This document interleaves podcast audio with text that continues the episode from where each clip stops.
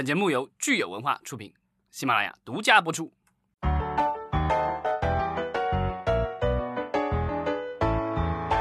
欢迎大家收听新一期的《影视观察》，我是老张。大家好，我是石溪。今天是五月十一号，星期一。在上周五，其实其实，在咱们可能录音结束之后，国家发布了一个重大的消息吧。国务院公布了将采取预约的方式，呃，开放影院等密集式的娱乐场所的通知。对，通知我看到之后，赶紧的到。这个看看这个最近影视股有没有涨，发现有小幅的上涨。对啊，然后我还打开了我许久没有打开的猫眼，嗯，然后发现好像上面确实是有一些七月份的电影 列在上面，五六月份似乎还没有，所以我现在还不知道这个什么到底什么情况。我们家旁边的电影院似乎也还没有恢复卖票，所以这个我觉得可能。呃，因为现在这个大的指导方针出来了，但是具体的这个到底要去怎么弄还不是很清楚。因为现在的这个初步来看的话，要预约，那我觉得这个倒问题不大，因为现在大家其实大部分人去看电影都是提前在网上买票，所以这预约这一条我觉得挺容易做到的。但是要限流的话，那就是说他要怎么卖票，卖多少张票，一场一场这个能卖百分之五十还是百分之三十的票，这个好像具体还没有出来。另外是不是？大家要不要量体温，对吧？需不需要这个扫码啊？这个健康码，然后这个电影院的这个零食还让卖吗？对啊，就包装的零食也许可以卖，但是这个爆米花之类的能不能卖？饮料能不能卖？这个我觉得现在好像这种细节都还没有出来。嗯，所以其实到底怎么开门是需要等到国家电影局的通知，因为我们现在其实只拿到了国国务院的这个整体的规划哈。嗯，我们知道香港这周末也已经电影院开始逐步的复工了，而且在全球的很多地方，有的地方甚至连疫情可能还没有完全过去，都已经有个别的影院已经开门了。所以，像我们这边疫情已经完全控制住了，那应该是不成问题了。对，像之前老张，你也是去过这个阿迪达斯，想买点东西，结果发现这个很多商店门口都是大排长龙。那其实商店里面的情况跟电影院其实是差不多的。我觉得大家不会说我愿意去商店买东西，然后我不愿意去看电影，这个应该是不会的。呃，但是电影院我觉得可能跟其他的还稍微有一点点区别，因为基本上。电影开场以后，那个门是要关上的，所以它还是一个比较高度密集的一个空间，而且它是在比如几百平米的这个地方要塞下好几百人，所以呢，我觉得它的密集程度比一般的这个商场和商店还是要大的，因为商场商店它这个门还是开着的。你你只说了电影院的弊端，但是我觉得电影院的长处是人人其实在里面不会讲话，观众呢不会随意流动。你如果去逛商场的话。其实你周围的人是流动的，而且大家可能还要讲话，嗯，既有长处也有短处。对，但是那个北美那边的话，他们这个电影院复工，然后之前的一些讨论，我看它其实就是涉及到特别具体的问题，特别有意思，我觉得可以跟大家讨论一下。就是说，电影院的话，其实观众都会接触到的，可能就是这个椅子了，对吧？对。那椅子和扶手的话，如果看完了一场电影以后，你是不是得这个消毒、清洗，对吧？那消毒和清洗的话，其实就涉及到一个问题，就是这个椅子是什么样的材质。嗯，如果是皮的，其实是相对容易清洗的。没错。但如果是那种布的那种的话，其实不好弄。另外的话，清洗会占用时间，这样的话你的场次可能要相对少一点。因为比如平时的话，呃，一场与一场之间，两场之间的这个间隔，你可以比如十五分钟、二十分钟。那现在可能需要三十分钟到四十分钟，因为你得这个真的是有人去打扫。那而且现在的问题就是说，呃，电影院的这个你卖的票其实比平时要少，但其实也有人说这个不是问题，因为从历史数据来看的话，全球的电影院。平均的上座率基本上其实也就在百分之十八到百分之二十之间，嗯，所以呢，你说你有三成到四成的人去看电影，都其实都已经超过了平均的上座率。当然，能不能保证有这么多人还是另外一个问题，因为允比如说允许一场卖百分之三十的票，但也许去的人只有百分之十，对，那但是你可能还要增加更多的人去打扫，然后这个需要增加人去量体温去干嘛的，这个就是你的。固定成本的这个其实会增加，因为你场租肯定是不变的。另外就是现在有的一些电影的话，其实都是一些独立这个公司。之前咱们也聊过，它一些独立公司，他们有把一些小片放到网上去做这个放映，然后把一定的钱给一些独立的小的电影院，跟他们合作这个小电影艺术影院。之前看一些新闻报道，就是他们其实做了一些特别暖心的这种所谓的呃爱心公益活动。我看的有一个特别有意思，就是有一家独立的这个电影院。他为了感谢所谓的医护人员，所以呢，他开了一个所谓的医护人员专场。哦，医护人员就是一家人，就是他规定的是一家人，一家人，他这个几百个座的这个影厅就给你这一家人放，放一场，放完以后消毒，然后在这个再有其他的这个医护人员，对，就家庭专场，一家人包一个电影院。这个就是一个为了一个营销，一个品牌效应吧。对，但是这个就是说盈利的话，我觉得就很难了。这个纯纯粹的是公益活动，所以我现在其实在想的是，如果大家在疫情之后的话，嗯，大家会不会对这种更小规模的这个电影院会更有兴趣？比如咱们之前聊过那种私人影厅，就是其实就是一个小包间儿，然后几个人在里面看，这样的话会不会这种？模式的这种私人影院的模式会不会将来会是一种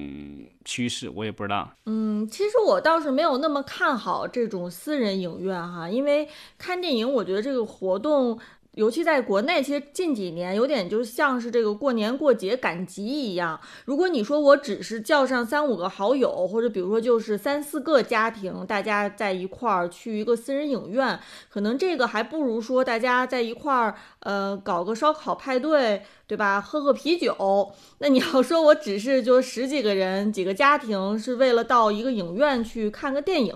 有没有这个情感上的需要？另外一个就是是不是过于奢侈？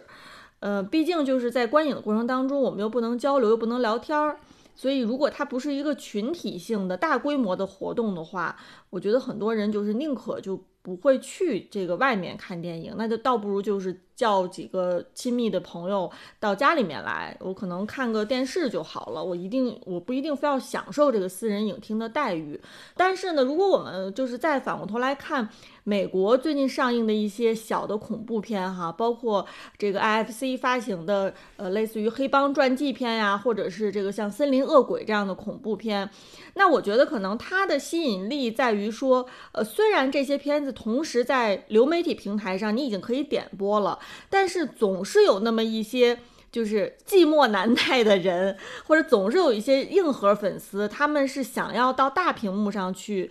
看到这些视觉冲击力特别强的电影的，所以我我觉得就是可能未来这个解药哈，就是我们中国电影的解药不在于说什么样的影厅，还是在于说什么样的题材和什么样的类型。嗯，那我觉得我们不妨就是说也是用这种大的影厅去放一些小电影，那这些小电影可能在视觉上、在题材上会。更多的能够超出我们同平时能够在家里面这个氛围能够看到的内容，有可能是会更吸引人一些。嗯，但这个就涉及到我们的这个电影分级制度，因为已经难产了好多年了。对，就是说美国的话，它因为有分级制度，它电视台里的节目基本上，你要说这个暴力血腥啊，或者是这个裸露程度或什么的，其实跟一些院线电影其实是有差别的。但是我们看这几年趋势，就是说像 HBO 这样的电视台，还有像奈飞啊。啊，就是他们其实就是之所以他们的节目那么成功，就是说他其实突破了以前的这种，呃，普通的这个电视台的这种，就是公共电视台的那种所谓的这种尺度，啊，其实它大大达到了电影级别的质感，然后呢，就是这种真实感，所以呢，它是那么受观众的欢迎。那我们国家现在电影的话，我觉得尺度上，我觉得这几年是有突破的，但是你要说。达到国外电影的这种所谓的耸人听闻的这种效果的话，我觉得现在还有点为时过早啊。当然，我不知道这个，因为之前咱们也聊过，就是说，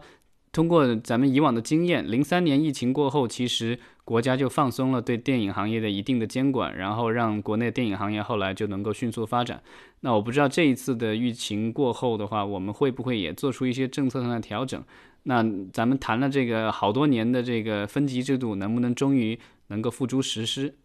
是。与此同时，我还发现很有意思的一点哈，就是美国的一些电影院复映，它是比如说一些某些州它本土的院线，呃，先开始复映。那在我们国内的话，有没有比如说某一些地区它比较本土的院线呢？其实每个省都有，因为他们都是原来咱们国内的话，每个省都有自己的电影公司，所以电影公司其实下面的话，其实都有自己的电影院。比如那个有上海联合院线的话，它其实包含了上海和浙江苏、浙江的一部分电影院吧。然后每呃，像四川的话，好像也有自己的这个院线。它就是其实就是从应该就是脱胎于原来的省电影公司。那当然还有中影和全国各地的这种合资的这些啊，有全国连锁的这些影院也是存在的。呃，但是我们不存在的可能就是像这种就是。美国的那种就是有一些影院，就是可能它只放艺术影院，而且可能就一单荧幕或者是一两块荧幕特别小，然后设备设备比较老，然后可能只放胶片的这种，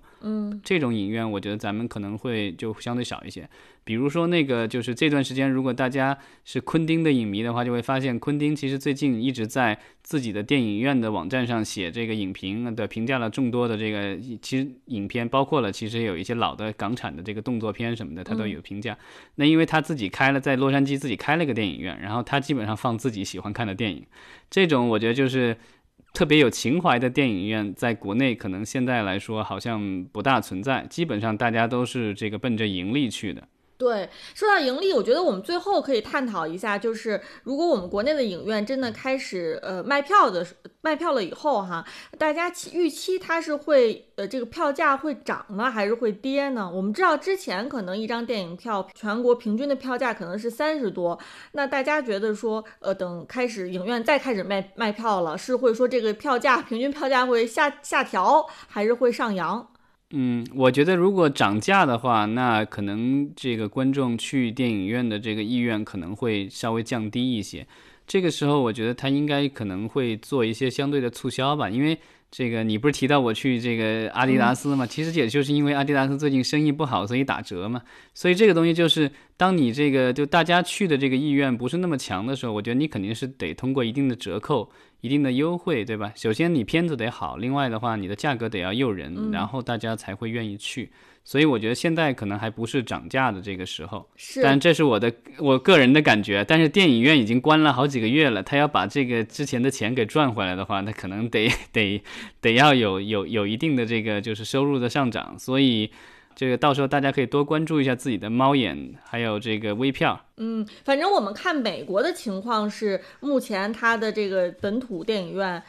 都是这个有有了很大的优惠哈，基本上就是可能五美元特价观观影。那小孩的话，可能你只需要三美元就可以看电影。然后包括这个爆米花和饮品也都有同样的这个优惠了。当然，就是说我们国内的情况，因为也跟美国非常不一样，所以我觉得也不能就是断定说我们电影院开门之后就一定会这个降价啊，这都是一个未知数。说不定我们发现说票价反而贵了呢。嗯。然后，另外其实就是最近的北美的那个，就是我们看它的这个，比如五一期间的这个它的周末的这个票房冠军，其实一共也就才几万美元的这个收入，而且大部分来自于呃汽车影院。所以我不知道这个将来咱们会不会也会有产生一定量的这个汽车影院。现在北京好像据说就只有两家吧，那我不不知道这个将来会不会有更多的这个，尤其是中小城市有可能开这种汽车影院可能会更合适一点，因为可能地价稍微便宜一些。嗯，而且在大城市当中的汽车影院还有一个问题就是，呃，相当于就我们开车出门就是为了去看电影，但是其实像我们一般的观影习惯就是，并不是开车出去一趟只是为了到一个电影院，一般都是你要有周边的一些配套的消费，对吧？比如说我要逛个服装店，我要吃个饭。所以这个我觉得这个可能是对我们的那些所谓的旅游小镇来说，也许是一种利好的消息，就是。那种地方的话，就新开发的那种旅游小镇的话，它上面不是应该是有可以有露天的影院，然后也可以有这个各种露天的商场、餐厅或什么之类的。这个我觉得现在这几年其实全国各地都修了很多这样的所谓的文化旅游小镇。那也许这对他们来说是一次机会。当然，疫情之后大家可能旅游啊、消费的这个意愿是很存在，但是能力有多少，这个是现在是一个问号。没错。好，那今天我们就聊的差不多了，明天接着聊。嗯，好，谢谢大家，再见。